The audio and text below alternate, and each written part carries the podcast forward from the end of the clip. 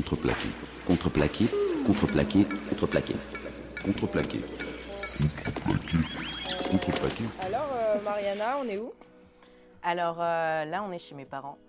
Euh, c'est un endroit qui euh, m'apporte beaucoup de calme parfois. Euh, quand je- En général, je choisis et je fais mes projets dans des endroits qui sortent du commun. C'est-à-dire que j'ai mes idées dans des endroits un peu incongrus. J'aime bien aller euh, dans des gares, dans des cafés atypiques. Mais une fois que j'ai l'idée, euh, en fait, c'est dans ce jardin que, que je la travaille, surtout en été. Bon, après, en hiver, euh, ça change. Et du coup, t'as grandi ici? Euh, non, moi je suis bolivienne de base. Euh, je suis née en Bolivie à La Paz. Après, j'ai pas mal voyagé en Amérique latine. J'ai vécu dans différents pays. Et je suis arrivée en France à l'âge de 9 ans et demi, 10 ans. Donc c'était un peu compliqué parce qu'il fallait apprendre la langue et j'avais des bases, mais, euh, mais c'était difficile. Et euh, ensuite, on a déménagé à peu près tous les deux ans. Et euh, ça fait 5 ans qu'ils ont cette maison. Et moi, ça fait 3 ans que je vis plus ici. Mais en Amérique latine, en fait, on a une conception de la famille qui est totalement différente. C'est devenu des amis au fil du temps.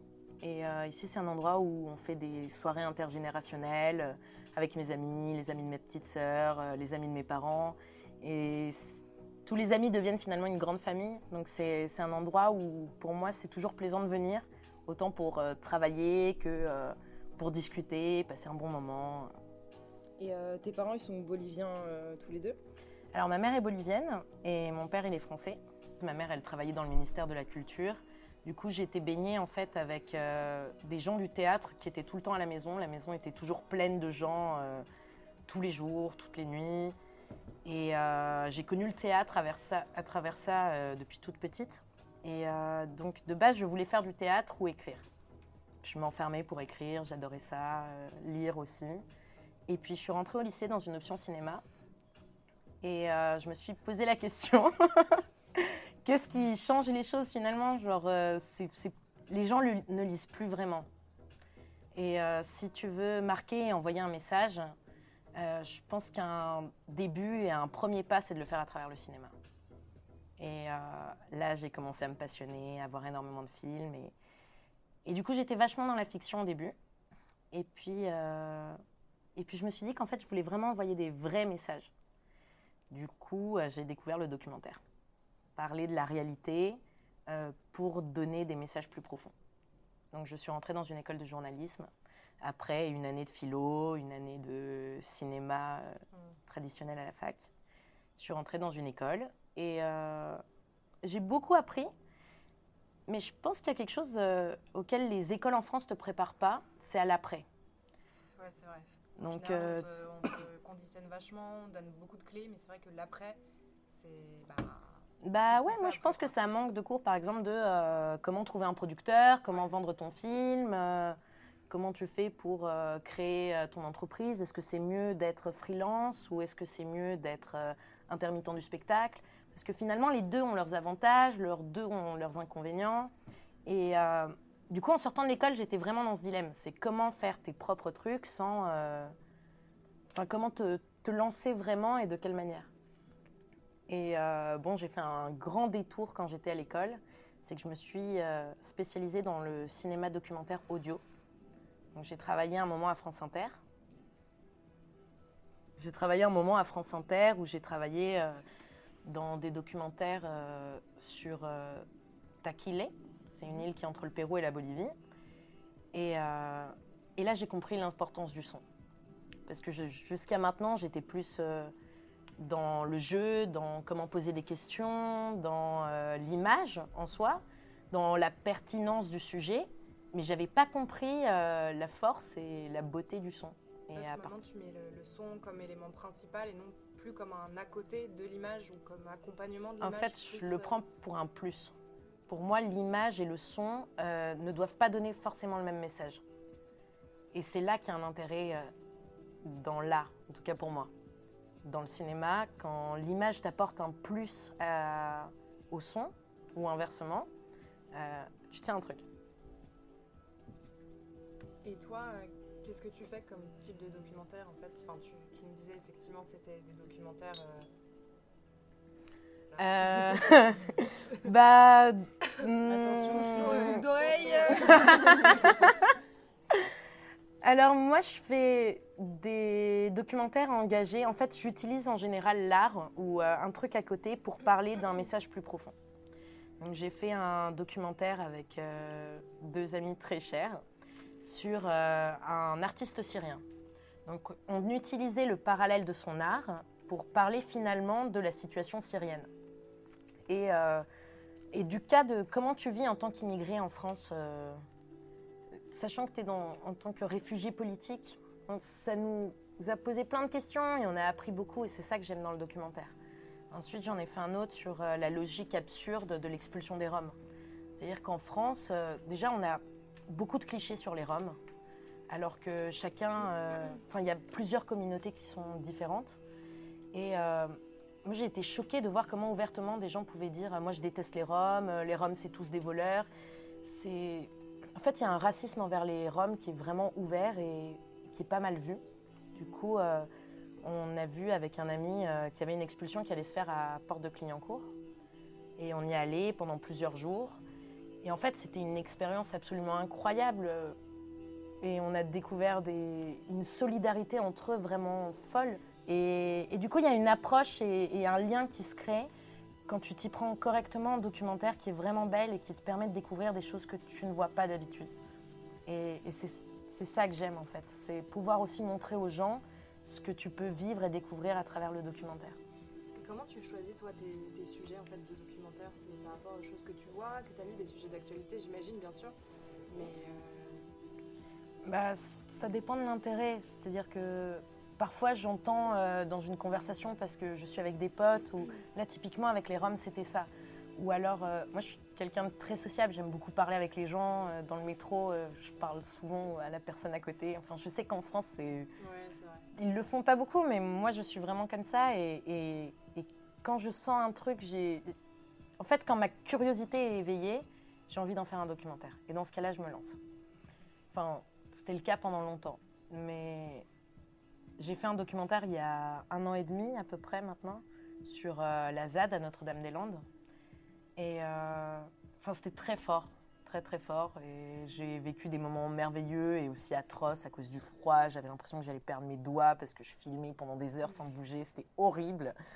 Et je suis revenue avec euh, des images et un matériel, mais incroyable. Je pense que ça aurait été un des documentaires que j'aurais le plus aimé. Et bon, je parle au passé parce qu'à mon retour, on m'a cambriolé chez moi. Merde. Et, euh, et on a pris euh, les trois quarts du travail que j'ai fait jusqu'à maintenant. En même temps, j'ai eu euh, des problèmes dans un petit boulot alimentaire d'harcèlement, vraiment violents et pesants, qui ont failli aller jusqu'à un procès. Et j'ai décidé de faire une pause un moment avec le documentaire. Enfin, je crois que étrangement, j'étais fâchée avec le documentaire, ou plutôt fâchée avec moi. Euh, du coup, j'ai un peu laissé couler et mis de côté. Et je me suis mise à, à réécrire beaucoup. Et en ce moment, je suis en train de, de mettre en place un projet en fait euh, de théâtre dans les collèges. Donc l'idée, c'est de faire euh, des pièces qui parlent du harcèlement ou des violences conjugales ou de la violence tout court, enfin des trucs dont on ne parle pas vraiment dans les collèges et qui me semble important d'inclure à cet âge-là. Donc avec une petite troupe d'amis, je suis en train de monter un truc où l'idée, c'est de jouer devant les élèves un début de pièce. On s'arrête et on demande aux élèves de trouver des solutions aux problèmes. Et selon les solutions proposées par les élèves, on fait euh, une improvisation. Et ensuite, nous, on fait notre proposition à la fin. Mais l'idée, c'est qu'il y a un débat, qu'il y ait une vraie interaction. Et, euh, bon, là, on est en train de le faire à Ivry. C'est aussi pour ça que j'ai choisi cet endroit. Parce que je trouve qu'en s'écartant un peu de Paris, il y a beaucoup à faire. Et, et on oublie, on a trop tendance actuellement à parler beaucoup des banlieues, mais euh, d'une manière un peu euh, cliché, c'est-à-dire qu'on parle des HLM, des gens. euh, C'est toujours euh, abordé de manière péjorative. Hein, de- Souvent, c'est très ouais. bête, mais tu, vas faire, tu tapes banlieue définition, direct, tu vas avoir quelque chose de très péjoratif. Exact, en fait. tu as des scandales, t'as- enfin, je trouve ça un peu triste parce que finalement, dans les banlieues, il y a beaucoup de trucs qui bougent. Euh, Ivry, par exemple, il propose euh, beaucoup de subventions pour la culture, pour les projets artistiques pour les jeunes. Et, et ça, c'est des trucs finalement, quand tu commences en tant que jeune et que tu veux te lancer dans le cinéma ou en tant qu'artiste, Euh, c'est bon à savoir aussi qu'il y, a- qu'il y a des aides et où elles viennent et comment tu peux les avoir et quelle est la procédure à suivre pour les obtenir. Du coup, c'est tout un schéma que, que je trouve intéressant d'inclure aussi tout ce dialogue euh, avec les, les enfants, les plus jeunes, etc. Donc en ce moment, je suis pas mal là-dessus. Et, euh, euh, t'as as des choses, t'as des gens qui t'ont inspiré euh, pour en arriver là, sur ton, cette réflexion autour de- du documentaire ou ton travail euh, sur le théâtre? Alors je le disais tout à l'heure, quand j'étais petite, j'étais vraiment baignée dans le théâtre. Ma mère en fait faisait des, des pièces de théâtre de rue. Elle a été une des premières à vraiment lancer le mouvement sur la sensibilisation à l'écologie. Donc en fait je crois que ça m'a beaucoup marqué de voir comment le public, euh, quand il est euh, intrigué par quelque chose, quand tu l'appelles et que tu lui poses des interrogations ouvertes de dialogue, euh, tout d'un coup il se met à la réflexion et c'est des trucs qui le marquent plus. Et c'est là que j'ai vu qu'il y a une grande voie dans l'art pour changer un peu les mentalités, ou au moins pousser les gens à avoir des, questionnements. Parce que parfois, on a des idées, mais on ne les pousse pas à bout parce qu'on n'a pas l'occasion d'en parler, pas l'occasion de, de le réfléchir en soi. Pareil euh, pour les Roms, il y a des gens qui n'ont juste aucun avis. Donc c'est intéressant de voir aussi euh, euh, les questions que tu peux poser en montrant des choses. J'aime bien euh, justement cet effet de, de réflexion. Il y a une inspiration par l'enfance. Après, je trouve que tu, tu tires l'inspiration de, de beaucoup de choses. Moi, par exemple, il y a un grand truc qui me fait réfléchir d'une manière, je pense, un peu différente. C'est le fait que j'ai connu deux pays. Donc en Amérique latine, j'avais une enfance vraiment euh, d'une liberté absolue, euh, en connexion avec la nature, euh, très très forte, où on voyageait beaucoup. J'ai vu des lieux incroyables, naturels, magnifiques. C'est aussi des rapports humains qui sont différents. Et en arrivant en France, j'ai vu que c'est pas les mêmes codes culturels. Par exemple, ici, il y a un grand détachement de la famille, il y a, il y a un égoïsme et une individualité qui est, qui est finalement aussi très positive parce que en Bolivie, on a tendance à s'oublier pour l'autre. Et il est important aussi de faire une balance et de savoir euh, penser à soi. Je pense que les deux pays tout seuls sont déséquilibrés et qui devraient tous les deux trouver la balance. Mais ça m'a permis de me poser des questions euh, très critiques, très jeunes. Et euh, ça, c'est quelque chose, je pense, qui m'a poussé à faire une certaine sorte de documentaire. Et bon, ensuite, tu as, les inspirations de ton quotidien. Moi, il y a des amis qui m'inspirent beaucoup parce que en parlant avec eux, euh, mes idées se définissent ou, euh, ou énormément de, de films aussi et de réalisateurs. Là, il y a Agnès Varda qui est morte il n'y a pas longtemps, que, qui m'a beaucoup inspirée pour, euh, pour le cinéma en général, parce que j'aime beaucoup ce qu'elle fait et le genre de femme qu'elle est. Et après, je pense qu'on est tous inspirés par sa propre histoire. Par exemple, en ce moment, depuis cet épisode de harcèlement euh, problématique que j'ai eu dans mon travail, euh, j'ai commencé à me pencher sur les questions de, féminisme, etc. C'est drôle parce que 3-4 mois après, il y a eu le fameux hashtag MeToo, euh, balance ton porc, etc. Et euh, au début, je ne savais pas de quel œil prendre tout ça. Il y a eu du positif comme il y a eu un peu du négatif parce que c'est devenu très facile de dire Ah, il y a un mec qui m'a regardé dans le métro. Après, tu ne sais pas à quel point ça peut être fort ou pas. Je pense que c'est un sujet à aborder avec beaucoup de, de pincettes, ouais, clairement. Mais euh, j'ai commencé à m'intéresser aux, aux partis féministes qu'il y avait en France. J'ai vu que la plupart euh, qui étaient actifs euh, sont rattachés à des partis politiques, j'ai trouvé très triste. Il y en avait peu auxquels je m'identifiais vraiment. Et je me suis mise à, à lire du coup beaucoup sur le féminisme. Là, récemment, j'ai lu King Kong Theory. Bon, c'est intéressant, après, c'est devenu très d'actualité. Et, euh, plusieurs livres comme ça qui, sont en train de me pousser en ce moment à vouloir faire un, film. euh, par exemple, dans le cinéma, on peut se rendre compte très vite qu'il n'y a pas de personnage principal femme qui n'ait pas d'histoire d'amour ou qui n'ait pas de gosse, qui soit pas mère. Donc il y, y a des trucs qui sont encore dans le cinéma. Je pense qu'il y a beaucoup à faire, beaucoup à changer. Et euh, à travers ça, maintenant, je suis en train de me diriger un peu plus vers la fiction à nouveau. Et en plus, euh, il y a beaucoup de gens qui pensent que tout a été fait. Moi, j'ai rencontré beaucoup de jeunes quand on parle de Ah, je sais pas quoi faire, j'ai l'impression que tout a été fait, que toutes les histoires ont été abordées. Et en fait, c'est faux. Parce que oui, les choses ont changé, mais du coup, elles, peuvent permettre d'autres portes de changement. Et c'est ça qui est beau, en fait, quand, tu commences à créer, c'est que tu te rends compte que tout n'a pas été fait, clairement. Cas, euh, dans le cinéma, il y a encore beaucoup à faire, en tant que femme aussi, beaucoup. Et, euh, et je trouve ça intéressant. Et puis, tu as, des histoires et, qui peuvent te venir de partout.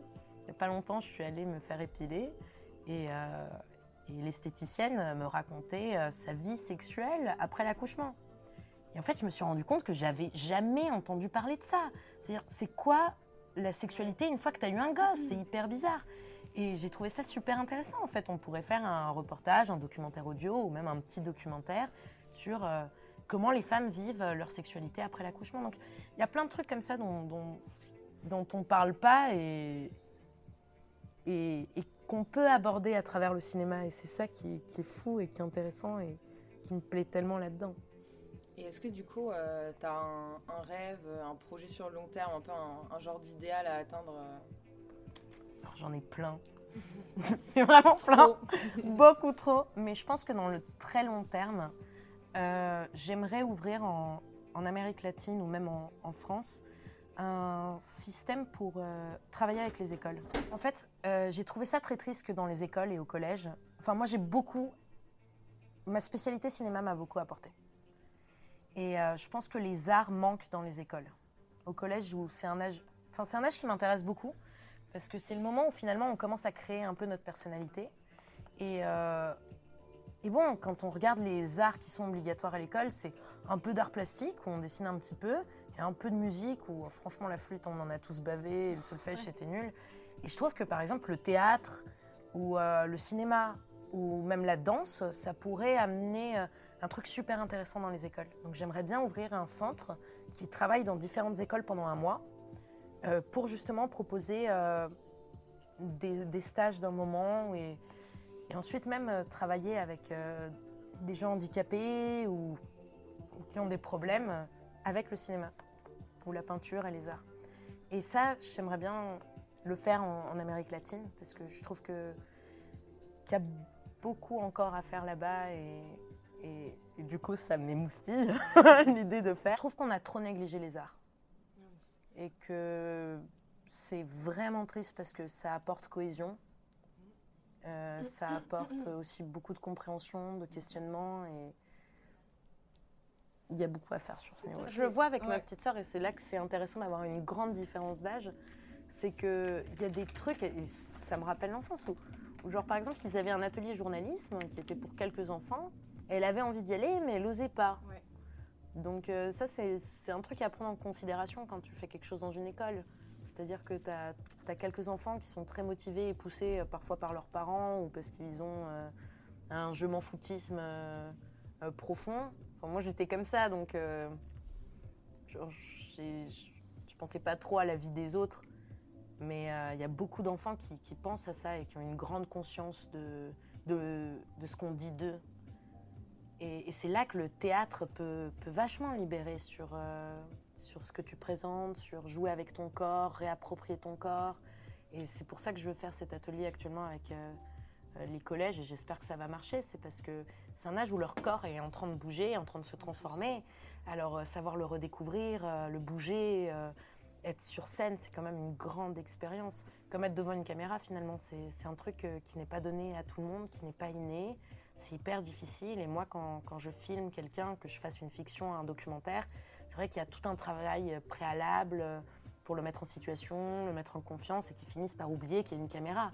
Parce que sinon, tu, tu tombes sur des trucs euh, qui sont même malaisants pour le spectateur, mmh. tu vois, où l'autre est complètement crispé. Et, et bon, du coup, c'est des choses que tu apprends au fur et à mesure en expérimentant et euh, que je trouverais intéressant qu'on offre ça aussi. Euh, aux enfants pour euh, créer des adultes aussi plus équilibrés. Quoi. Mmh. Et ce serait dans la tranche d'âge euh, ado, peut-être un peu antérieur Ouais, c'est collège quoi. Ouais, enfin, collège, je pense que ouais. c'est l'âge où ouais, tu as le plus de bons et de mauvais souvenirs. Enfin, tu as des souvenirs très forts du fait de ton changement. Je veux dire, tout le monde se rappelle de son collège. Alors que de ta primaire en soi. Euh...